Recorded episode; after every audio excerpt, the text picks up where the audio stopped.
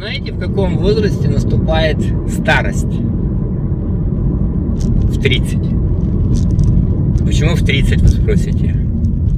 А потому что это такой, знаете, вот кризис среднего возраста, когда многие до чего-то а, достигают, есть какие-то достижения, и решают для себя, что дальнейшие их подвиги, для них же самих, им уже не нужны.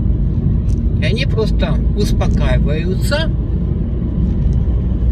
и больше ничего такого классного не творят. Другими словами, у них нету каких-то классных поступок, поступков, которыми они могли бы гордиться. А есть категория людей, которые 80 лет, буквально на днях смотрел телевизор, покоряют Эверест. Ну, такой вот мужик есть. 80 лет.